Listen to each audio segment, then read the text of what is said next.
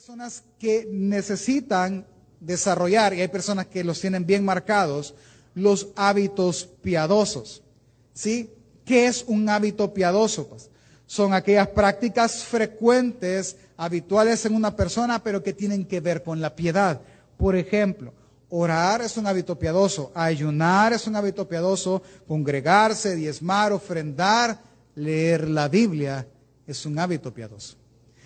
A lo que me voy a enfocar obviamente esta mañana es a eso, a leer la Biblia, porque me he dado cuenta que el pueblo cristiano lee, pero lo que menos lee es la Biblia. He oído a muchos citar es que Coalición por el Evangelio dijo tal cosa, es que el pastor fulanito dijo lo otro, es que leí un artículo de un pastor que dice esto, es que leí un libro donde el autor cita esta palabra y está bien. Pero eso no es palabra de Dios. La Biblia sí es palabra de Dios. Así que el hábito que pretendo que podamos desarrollar es la lectura bíblica. Ahora bien, entendiendo que es el hábito piadoso y que es un hábito que, que debemos de desarrollar, hablemos entonces cuál es la diferencia entre lo importante y lo necesario. No es que una sea mayor en valor que la otra, pero importante es aquello que tiene una relevancia por su valor y lo necesario es aquello que es, como la palabra lo dice, eh, necesario o debe de existir para un correcto funcionamiento de algo. Por ejemplo, ¿comer es necesario para la vida, sí o no? Sí, algunos lo tomamos más a pecho que otros. Pero comer es necesario. Pero también es importante saber comer. ¿Me doy a entender? No solo es necesario suplir la necesidad, porque obviamente es necesario, o sea, si usted, si usted solo tiene pan con miel, tan ricos que son, hermano, por cierto, pues cómaselos, no hay ningún problema. Pero si usted tiene la capacidad de darle la importancia a comer, usted va a decir, el pan con miel es rico, pero me lo voy a comer con pan integral. Va y está bien, y usted está dando la importancia. ¿Me doy a entender? ¿Sí? Salir con el esposo, por ejemplo, entre esposos, salir eh, con, entre esposos. ¿Es importante? Claro que sí. Pero es necesario también saber priorizar las cosas.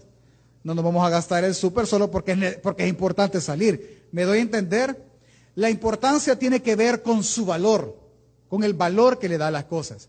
¿Es importante andar un teléfono celular hoy en el día? Sí es importante, porque al final, bueno, para los adultos es importante, ¿verdad? Porque al final ya los teléfonos en casa no funcionan mucho. Pero es necesario andar un teléfono de tres mil dólares. No, mire, con mandar mensajes, con que me sirva el WhatsApp y el hermano, ya, suficiente. ¿va? Me doy a entender, uno puede cubrir la necesidad sin irse a un extremo porque hay cosas importantes y hay cosas necesarias. Ahora bien, habiendo entendido eso, habiendo entendido que el hábito piadoso de la lectura bíblica es necesario, pero también es importante. Entonces, ¿cuál es el punto?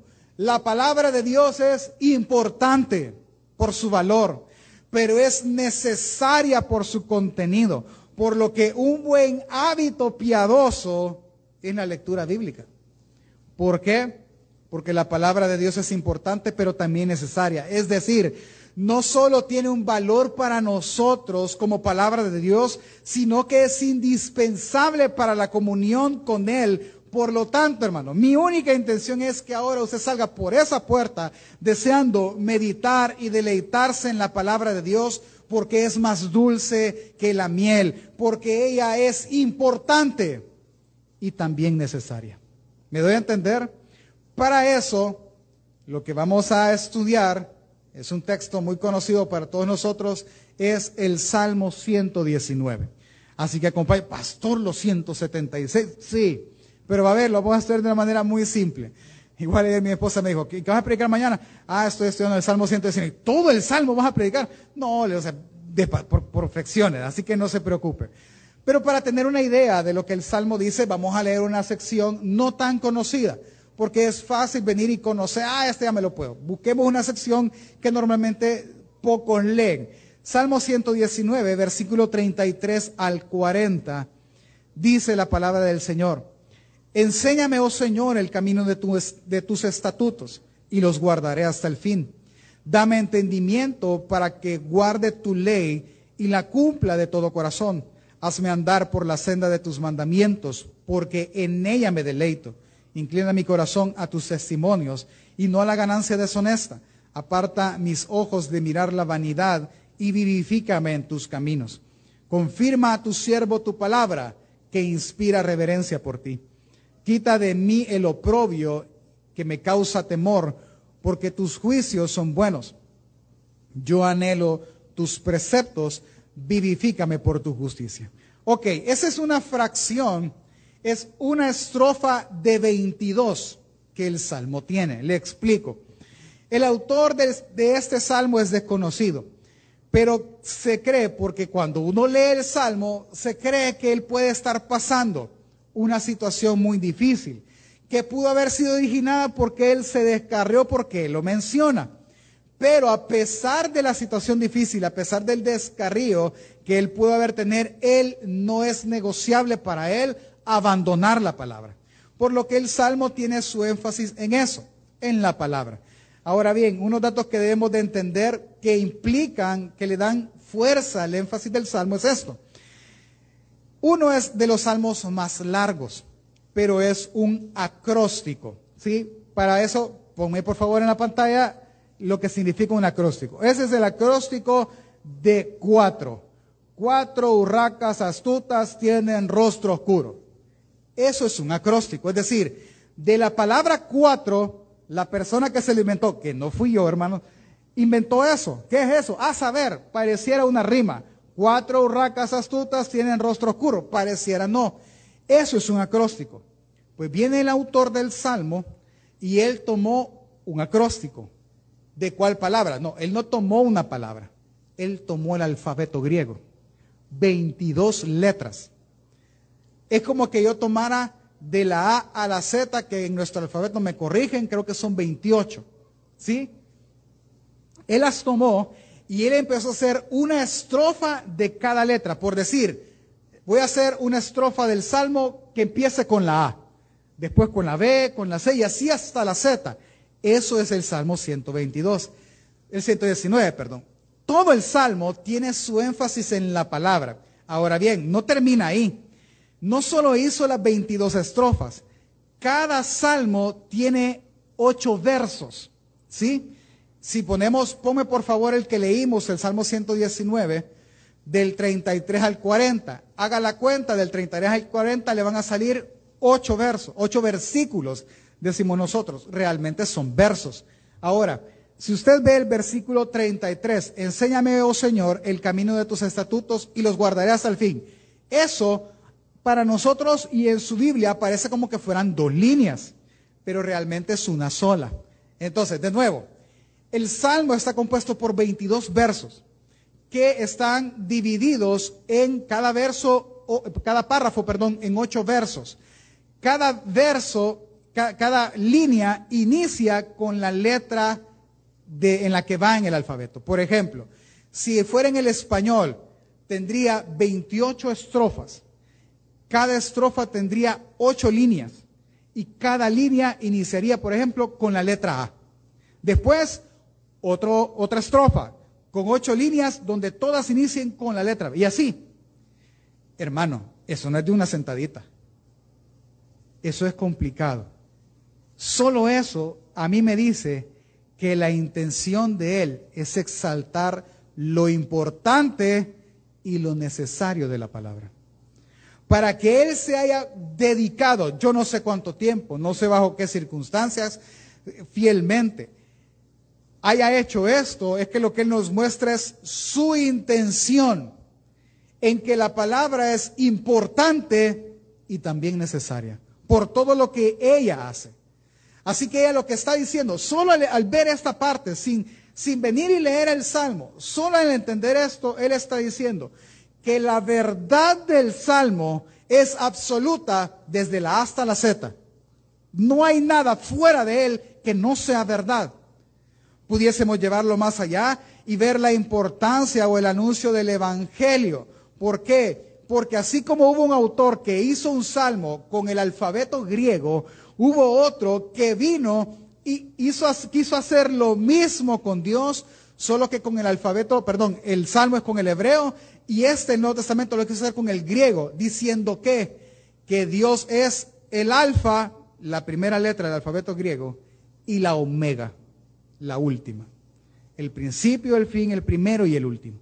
Es decir, solo esas dos ideas que la Biblia expresa nos dicen lo importante y necesario que es Dios revelado en su palabra, que va desde la A a la Z, es decir, que Él es completo. Todo lo que usted debe de saber y necesita saber para la vida de práctica y de la piedad está contenido en este libro. Eso es lo que Él va a tratar de hacer en este salmo. Obviamente, por aras del tiempo, le invito a leerlo. Eso sí es de una sentadita. Mira, un café, tres hojitas, 15 minutos le va a tomar. A lo mucho 20 si lee igual de lento que yo. Y usted va a leer todo el Salmo 119. ¿Sí?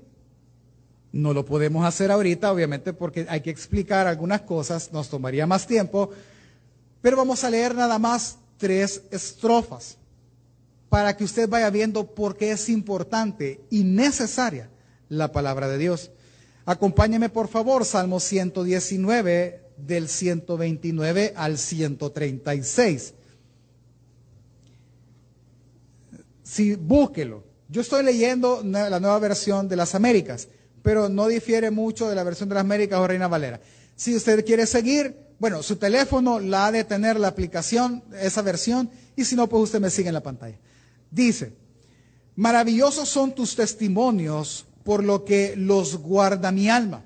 La exposición de tus palabras imparte luz, da entendimiento a los sencillos.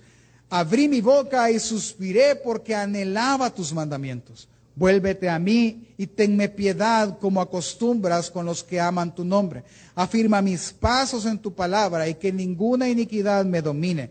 Rescátame de la opresión del hombre para que yo guarde tus preceptos. Haz resplandecer tu rostro sobre tu siervo y enséñame tus estatutos. Ríos de lágrimas vienen, vierten mis ojos porque ellos no guardan tu ley. Ok, ¿qué es lo que el salmista está queriendo expresar en esta estrofa? Ok, primero él está ocupando la palabra testimonio. Maravillosos son tus testimonios. No lo mencioné, pero hay ocho sinónimos de la palabra, en vez de decir palabra, él dice estatutos, él dice testimonios, él dice decretos. Y así, pero se refieren a la misma escritura, a la ley que él tenía. Así que él está diciendo que su palabra es hermosa. ¿Sí? ¿Cuánto tiempo él ha estudiado? No lo sabemos. ¿Cuánto la ha atesorado? Pues podemos intuirlo por el Salmo pero a, simple vista, solo tomando eso, le está diciendo que es hermosa y que al ser expuesta lo que trae es luz. Hay otro salmo, si no mal recuerdo, el 105, dice que lumbrera es a nuestros pies tu palabra. Lo que él está mencionando que es tan maravillosa como es como que yo tuviera una lámpara. Yo jamás voy a tropezar. Yo jamás voy a caer es tan hermosa, yo no sé si usted le ha pasado esto, que cuando él la lee, él suspira, es como, y le trae paz porque sabe por dónde caminar. Mire, le voy a explicar algo, quizás me voy a salir un poquito, pero es necesario por el Salmo. Es que hay una gran diferencia. El pueblo cristiano normalmente y todos nosotros oramos por la voluntad de Dios. Señor, enséñame tu voluntad. Normalmente todos nosotros oramos esto y todos tenemos ese deseo. Pero al examinar la profundidad del deseo, lo que el ser humano está pidiendo es conocer el futuro. Y eso solo Dios, hermanos.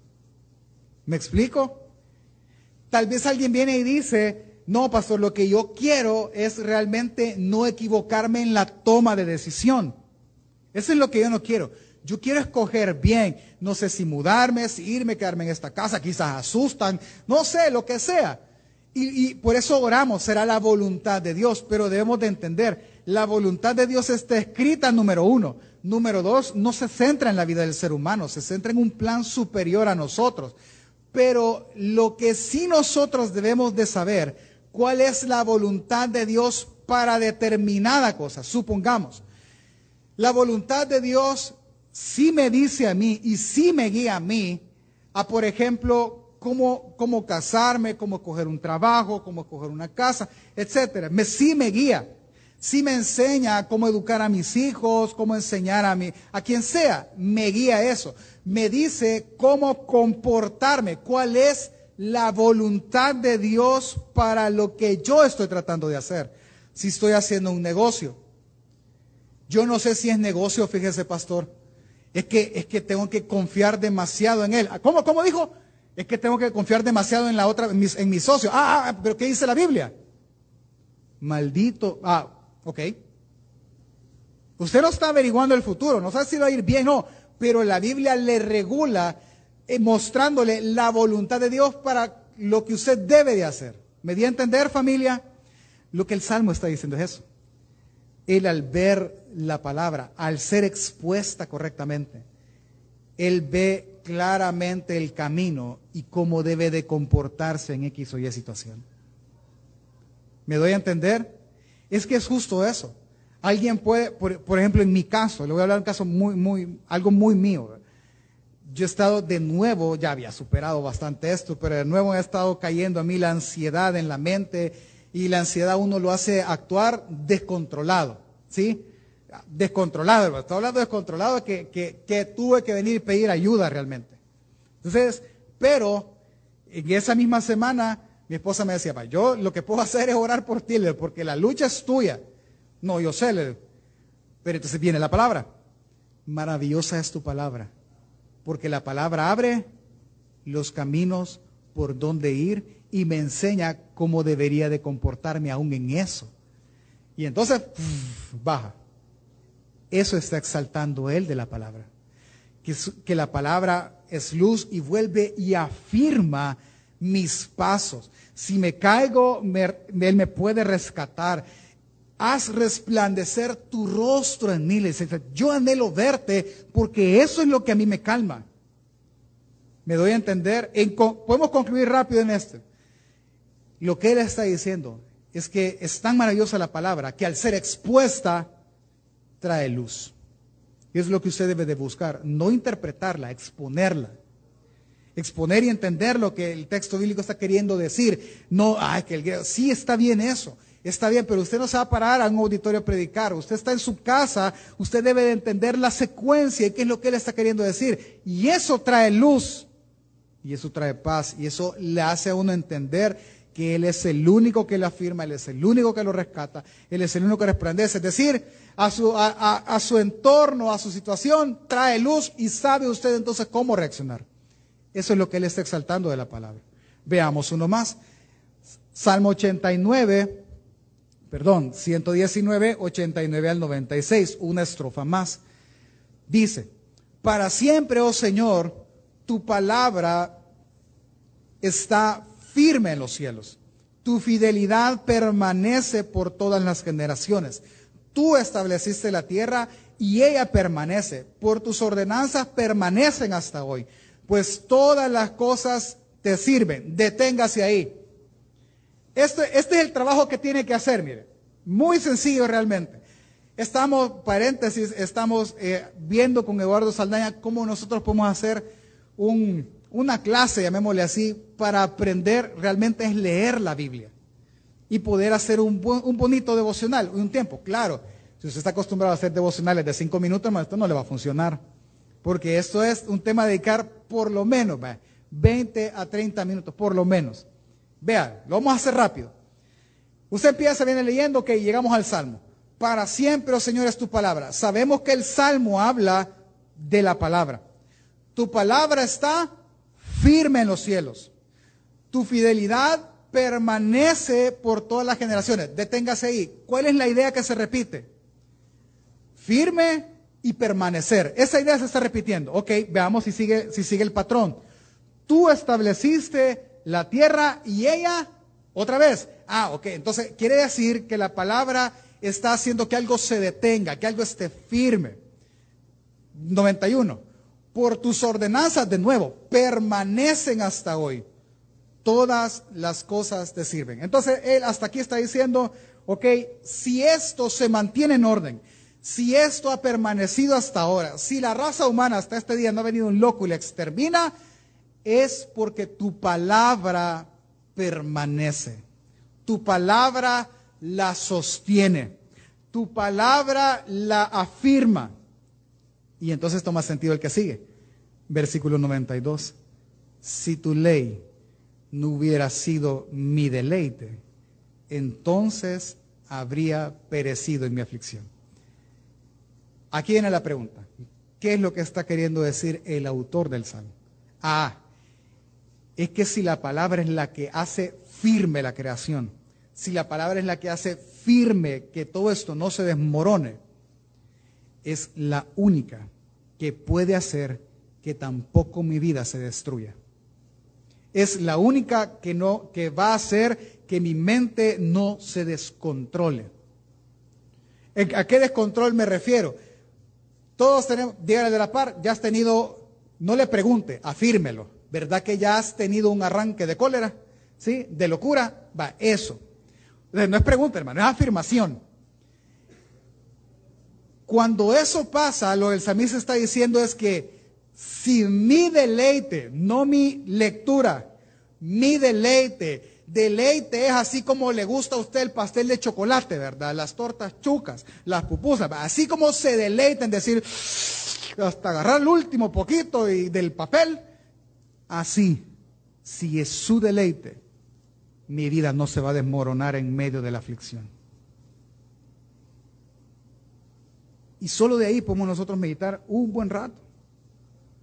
Y entonces él dice, él ante esta verdad, él responde, jamás me olvidaré de tus preceptos, porque ellos me han vivificado.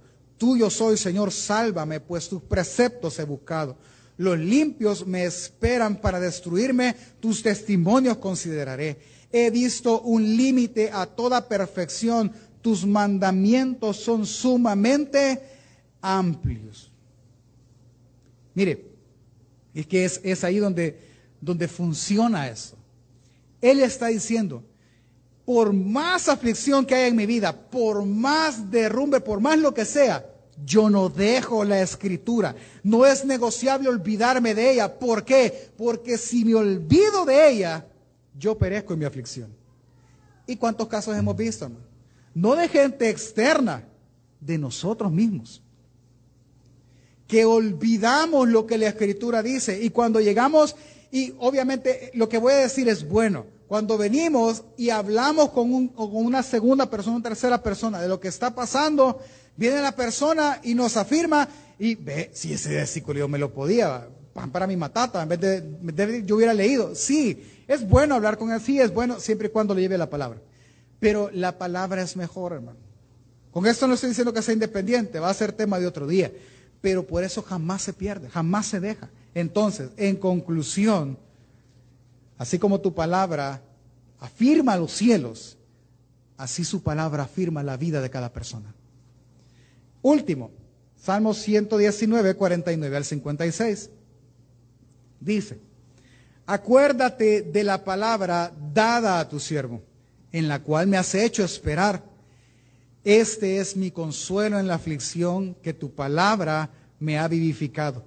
Los soberbios me, me, insultaron en gran manera, sin embargo, no me ha apartado de tu ley. Me acuerdo de tus ordenanzas antiguas, oh Señor, y me consuelo. Profunda indignación se ha apoderado de mí por causa de los impíos que abandonaron tu ley. Cánticos para mí son tus estatutos en la casa de peregrinación. Por la noche me acuerdo de tu nombre, oh Señor, y guardo tu ley. Esto se ha hecho parte de mí, guardar tus preceptos. Ok, y ahora quizás para él ya bajando, el punto en este es muy bonito. Me acuerdo, versículo 52, de tus ordenanzas, de tu ley, de tu palabra antigua, oh Señor, y me consuelo. Vea, y voy a tratar de hacer el equilibrio. Normalmente las personas venimos y tratamos de leer la palabra queriendo encontrar, porque lo he escuchado, queriendo encontrar la solución a nuestros problemas. Hermano, en las páginas de la Biblia no va a encontrar un cheque, ¿verdad? No va a encontrar el recibo pagado, ¿sí? No va a encontrar que le digan, anda a la ventanilla y no lo vas a pagar. No. La palabra lo que hace es consolarlo en medio de las circunstancias. No cambia, ¿sí? Lo que cambia es su corazón dentro de las circunstancias. Lo que hace es consolarlo, porque sin duda alguna, en más de alguna circunstancia dolorosa o difícil, lo que el hombre necesita es consuelo. Y eso es lo que la palabra da. Da consuelo, da un respiro. Piensa en alguien que se está ahogando, se está ahogando y de repente sale y... Ese. Eso es lo que la palabra da. Ese consuelo eso que calma su corazón y empieza el ciclo a regenerarse, su corazón se calma, es consolado y entonces entiende que la palabra lo sostiene y entonces no se descontrola ni se derrumba en la aflicción. ¿Me doy a entender? Por eso al final quiero mencionarle este salmo, que creo que lo encierra todo. El versículo 38 del Salmo 119. Confirma a tu siervo tu palabra que inspira reverencia por ti. Mire, hermano, terminemos de estudiar ese salmo. Si algo nosotros debemos de entender en el salmo, es que si la palabra no está en su vida, no está en mi vida, es por gusto querer reverenciar a Dios, porque va a reverenciar a un Dios que no entiende. ¿Sí? Va a reverenciar a alguien que no sabe que ni siquiera qué puede hacer es que eh, la única manera de conocer la escritura es, perdón, de reverenciar a Dios, es conocer la escritura. ¿Sabe que es algo, una, una práctica común en el cristianismo también? Normalmente alguien dice, mira, yo tengo problemas con el pecado. Ah, ¿con cuál pecado? Con la bebida, por ejemplo. Ah, el adulterio, como lo que sea. Tengo problema con eso. Ok. ¿Y cuál es tu problema? No lo puedo dejar. ¿Y qué normalmente le dicen a la persona? No, mira, si vas por el pasillo del súper, no te metas a ese pasillo. Si sabes quiénes son las amistades que, te, que te inclinan a eso, no te reúnas con esas amistades. ¿Sí? Eso es lo que normalmente dicen. Pero no funciona. Tú tienes un problema con un pecado. ¿Cuál es la solución? La comunión con Dios por medio de la palabra. Porque, hermano, tú no destruyes el pecado. Cristo Jesús sí destruye el pecado. Y la única manera de conocer a Cristo Jesús es conocerlo por medio de su testimonio, por medio de Jesús. ¿Me doy a entender? Eso es lo errado. Y, y nosotros venimos y tomamos eh, artículos y tomamos libros y tomamos lo otro y aquí y allá y consejos de terceras personas para tratar de sobrellevar una situación cuando realmente la situación es producto de mi mala comunión con Dios. Hay un pastor que menciona eso y, quizás ampliándole un poco, él menciona y dice, lo que pasa es que las personas nunca vieron las evidencias de su comportamiento, nunca las vieron. Y nunca asociaron esa evidencia a un mal comportamiento o a una decadente comunión con Dios. Por ejemplo, sea sincero, no haga mala cara, la mascarilla lo cubre, así que yo lo voy a ver esto, no me preocupe. ¿Cuándo fue la última vez que usted realmente se sentó a hacer un devocional? ¿Cuándo? Yo no estoy hablando de leer la Biblia como, como lo hacen ahora, ya leíste el proverbio del día. Esa es la misma pregunta como decir, ya leíste el horóscopo de hoy. Igual. Lo hacen como para encontrar un consejo para vivirlo ese día. No funciona así. Es que la palabra lo que me enseña es a tener comunión con el Hijo y a ver en el rostro del Hijo el rostro del Padre. Es que es tener el momento de mayor amor, cariño y expresión de adoración ante Dios. Es como cuando alguien está enamorado de su cónyuge o su esposa o de su novia, el quien sea, y tener esos cinco minutos, diez minutos de poder hablar cara a cara y saber que no importa que todo el día no estuvo, no importa. Aunque sea que le digan hacia los ojos buenas noches y se apague, usted sabe que eso fue maravilloso. ¿Me doy a entender? Es ese punto. ¿Cuándo fue la última vez, hermano? Mire que, perdone, perdóneme de verdad, qué idólatras somos, porque no hay otra palabra. Uno puede ver una película y cuando termina la película, o llora, o, o aplaude, o la recomienda de tan buena que es. Pero yo pocas veces he visto a un cristiano diciéndole a otro, te recomiendo que leas todo el salmo en una sola sentada. Mira, no, hay cómo explicártelo, pero es hermoso. Nunca he visto eso. Por lo menos a mí nunca me lo han dicho. Eso es idolatría. Hermano, esto es el camino al Padre. Así que lo que le estoy invitando a hacer es a regresar a su comunión con Dios. Si leyéramos más la palabra, ocupáramos el tiempo en el que desperdiciamos viendo televisión, videos, plataformas streaming, lo que sea, y ocupáramos ese tiempo para leer la palabra, a pesar de las circunstancias, otra cosa fuera nuestra vida. El Salmo termina diciendo cosas como esta, o, dice, perdón, cosas como estas. ¿Qué es la palabra según el Salmo 119? Es la forma de no pecar contra Él. Es el deleite y es consejo. Es fuente de vida y fortaleza. Es en la aflicción se conoce la palabra. Es de ella es que se espera consuelo en medio de las circunstancias. De ella se espera libertad y guía. Ella es palabra que sostiene nuestra vida y sostiene el universo. Ella es fuente de discernimiento y sabiduría. Ella es más dulce que la miel, ella es lámpara a nuestros pies. ¿Por qué no la lee? Para el salmista es tan importante porque lo que él está queriendo decir en el salmo es que tu palabra es tan importante que te pedimos nos la enseñes y es tan necesaria que la guardaremos hasta el final. Es que de eso trata el salmo. Trata, el, salmista está tratando de motivar a todos a que a volver a la lectura bíblica, a volver y tener deleite en ella, a volver y aprenderla porque ese es producto de él y una vez aprendida guardarla hasta el final. Porque es más dulce que la miel. Esa frase conlleva mucho. Véalo en la historia. Dios dijo que los llevaría a una tierra que produce leche y miel. Hay dos cosas que en la casa de todo salvadoreño no faltan. Uno es la sal y el otro es el azúcar. Siempre hay.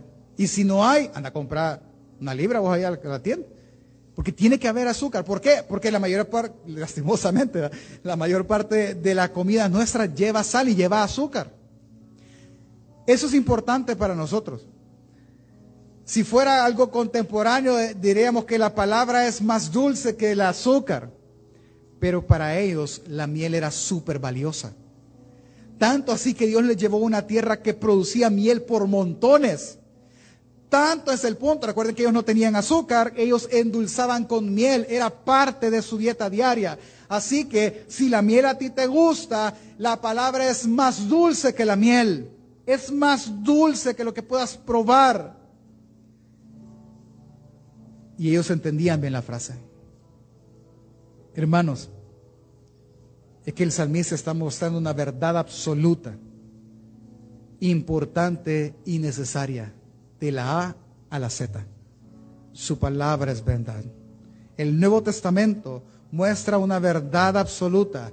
Dios es el único Dios verdadero, de la A a la Z. Por eso dice, Él es el alfa, la omega, el principio, el fin, el primero y el último. Es decir, que en la palabra, que en Dios una persona está completo. La palabra no puede mejorarse, es completa y es excelente, es verdad y es pura. Por lo que puedo concluir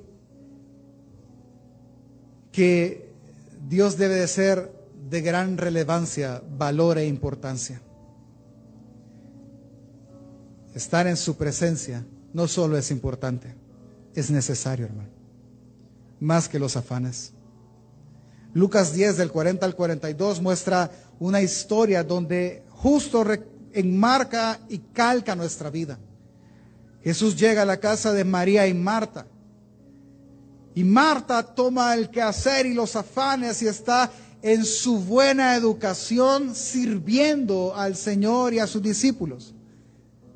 Pero María no se fue y sirvió, dice la Biblia. Pero Marta se preocupaba con todos los preparativos y acercándose a él le dijo, Señor, ¿no te importa que mi hermana me deje servir sola? Dile pues que me ayude. Y el Señor respondió, Marta, Marta, tú estás preocupada y molesta por tantas cosas, pero una sola cosa es necesaria y María ha escogido la parte buena, la cual no se le será quitada jamás. ¿Qué había escogido Marta? Quedarse a escuchar las palabras de Jesús. Hermano, todo pasará, todo pasará, pero de sus palabras ni una jota se dejará de cumplir. Así es de importante y así es de necesaria. Pablo le dijo a Timoteo antes de mandarlo y ser aquel encargado de tantas iglesias y de una en especial, la iglesia en Éfeso, le dice, Toda la escritura es inspirada por Dios y útil para enseñar, para reprender, para corregir y para instruir en justicia. Es que yo me podría quedar solo con una frase. La palabra es útil, necesaria y es importante. Es que solo ella es útil. Necesita reprender, solo la palabra es útil. Necesita instruir, la palabra es útil. Solo la palabra. ¿Por qué? Porque es palabra de Dios. Primera Tesalonicenses 2.13. Por eso también nosotros sin cesar damos gracias a Dios de cuando recibiste la palabra de Dios, que oísteis de nosotros, la aceptasteis no como palabra de hombre, sino como lo que realmente es la palabra de Dios, la cual también hace su obra en vosotros los que creéis. Hermanos, la palabra es necesaria para la salvación del hombre. Juan lo dice en capítulo 7, el último gran día de las fiestas, Jesús se puso en pie y alzó la voz diciendo, si alguno tiene sed, venga a mí y beba. El que cree en mí, como dice la escritura, de su interior correrán ríos de agua viva. Por lo tanto, la palabra de Dios es importante, pero también es necesaria. No solo tiene un valor para nosotros como palabra de Dios, sino que es indispensable para la comunión con Él. Por lo tanto, hermano, medite, deleítese en ella, porque es más dulce que la miel, porque es importante y también necesaria. ¿Quiere practicarlo? Yo le traigo un reto hoy. Normalmente, yo no sé por qué. Normalmente dicen esto quiero empezar a leer la Biblia. Eh, ¿Dónde empiezo? Y viene el otro cristiano, cabezón, y le dice, empecé en Juan. Vale. ¿Sabe cómo se oye eso? Pastor, mire, yo, yo me han afamado, porque es de lo que hablamos, ¿verdad? Una película excelente. ¿Cómo la veo, pastor? Ah, a partir del minuto 30 pues no la voy a entender. Pues lo mismo pasa con la Biblia. Yo sé que eh, vienen y ponen Juan porque Juan tiene el único propósito de enseñarle a la persona que Jesús es el Hijo de Dios. Yo sé que ese es el propósito. Pero él va a tener más preguntas que respuestas a leer desde Juan. Entonces, ¿cómo se lee la Biblia? Desde el Génesis, hermano. ¿Dónde empiezo? En Génesis 1.1. Y después el 2 y después el 3. Y así, cuando termine Génesis, se pasa a Éxodo. Después a Levítico, después a Números, Deuteronomio, y así hasta Apocalipsis. Así se leen los libros, hermanos. Pero cuando usted lee la palabra así, usted va a encontrar deleite. Usted va a encontrar sentido. Usted va a encontrar una preciosa historia de la cual vamos a aprender los próximos domingos. ¿Cuál? La preciosa historia de redención. Así que lo primero que yo le tengo hoy para que usted pueda practicar lo que el Salmo nos muestra del valor, la importancia y lo necesario de la palabra es, hermano, léala de Génesis Apocalipsis. Hágalo. Hágalo de corrido. ¿Cuándo empiece? Hoy. Y empiece a leer, a leer, a leer, a leer y usted entenderá muchas cosas más que por leerlo saltado antes no entendíamos. Léalo, léalo, léaselos a sus hijos, léalo, porque ese es el testimonio de Jesús realmente. Número dos, memorice. Ay, pastor, que yo estoy viejo, pero los canales se los aprendió, pero eh, los teléfonos se los aprende, se aprende cómo usar el teléfono, así que usted puede aprender la escritura, hermano. Usted puede memorizarla. Ahora, vaya, bajémosle el nivel de dificultad, vaya, también, va, no, no, no, no, bien y memorícese todo. Ah, en Reina Valera dice así, en las Américas dice de otra No, vaya, está bien, vamos despacio, por lo menos la cita. Y tómele sentido. Leyó algo, le gustó, sintió que, que Dios le habló, lo estudió, lo meditó. Aprendas ese texto. A mí hay un texto que me gusta mucho, Hechos 20, 28. Tener cuidado de la grey de Dios que está a tu cargo cuidando de ti mismo y luego por ellos, por aquella grey que Dios compró con su propia sangre. Ese texto, desde que lo aprendimos con los diáconos, me gustó. No dice, como, no dice al pie de la letra, como yo lo acabo de leer, pero yo lo tengo en mi mente. Es que es eso. Téngalo, porque mire, es como en los exámenes. Usted le dice a su hijo que estudiar. No, yo le oro al Señor para que me vaya bien. Pues sí, pero si no estudias, cabezón, no te vas a acordar de nada. Pues igual, no, yo le pido al Señor que me recuerde su palabra. Si no la lee, ¿qué le va a recordar? Y si no la memoriza, ¿qué le va a recordar? Va y memorícesela. Porque en los momentos de angustia, ella va a ser luz a su caminar. Tres, haga de la lectura un hábito. Esto es difícil, pero haga un hábito intencional. ¿A quienes de los que están acá, sí, de verdad humildemente, a quienes les enseñaron sus padres el hábito de leer? Levante la mano. Ah, qué bien, lo felicito. De ahí, todos, hermanos, los felicito. De ahí todos tuvimos la misma escuela. ¿verdad? ¿Cuál? Que no leemos. No leemos. Entonces es intencional. Lea. Lea enfrente a todos. Usted en su mundo, hermano, lea. No, pastor, si mire, yo me siento en el comedor y estoy leyendo. No, hermano, bote el teléfono. Porque a mí lo que me dice es que usted está viendo el Facebook, que usted está viendo YouTube, está viendo cualquier cosa. Pero si usted viene y se sienta con una Biblia en papel y empieza a leer y tiene un lápiz y un marcador a la par, es diferente. Y usted intencionalmente, usted está confrontando a todos los que están ahí, de, diciéndoles, pecadores, lean sus Biblias. Y léala, léala frente a todos intencionalmente. Y por último, póngase de pie. Medite en ella, hermano. Hágase preguntas. No hay carrera. O sea, no, no le estoy diciendo, hermanos, empecemos ahora a 6 de marzo y el 31 de diciembre todos alegres de que hemos leído la Biblia. Quise hacerlo, fíjese. Quise hacerlo. Pero no. No, es que no es competencia. No es la motivación correcta. Pero léala. Y cuando lea el último texto que dice, he aquí, yo vengo pronto y mi galardón conmigo. Usted va a sentir una gran alegría de haber leído toda la palabra de Dios, no un simple libro. Así que medite en ella, aplíquela a sus situaciones, busque a Jesús en sus páginas y confíe en esto. Y esto es precioso. ¿El qué, pastor? Que cuando usted lea su palabra, entienda que va a pasar algo. Yo, yo le pido me lleven sus oraciones. Como pastor, se lo, lléveme sus oraciones. Yo soy humano igual que usted. Y tengo mis luchas internas, mis demonios internos. Y, y mi esposa ha estado encima. No, mira, amor, esto, no, mira, amor. Un día hasta, hasta medio estábamos ahí le, contando y empezó a bromear. Mira, te estoy hablando en serio. Por primera vez estoy hablando en serio. no me, no Ah, va, perdóname. Y seguimos hablando. Y ella ha ido ministrando mi corazón y mi vida. Pero yo he entendido algo. Hermano, es que las circunstancias no van a cambiar. Lo que va a ser cambiado en nuestro corazón al ver las circunstancias. Y eso me alegra. ¿Por qué? Por lo que la misma palabra dice en Isaías 55. El que dice, léalo en su casa, dice que su palabra nunca regresará vacía.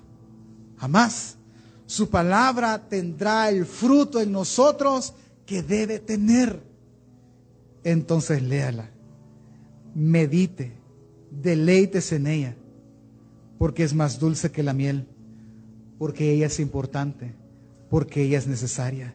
Órele a Dios y dígale, Señor, enséñame tus estatutos, hazme entender tu palabra, porque es importante. Y si tú me haces entenderla, yo la guardaré hasta el final. Amén.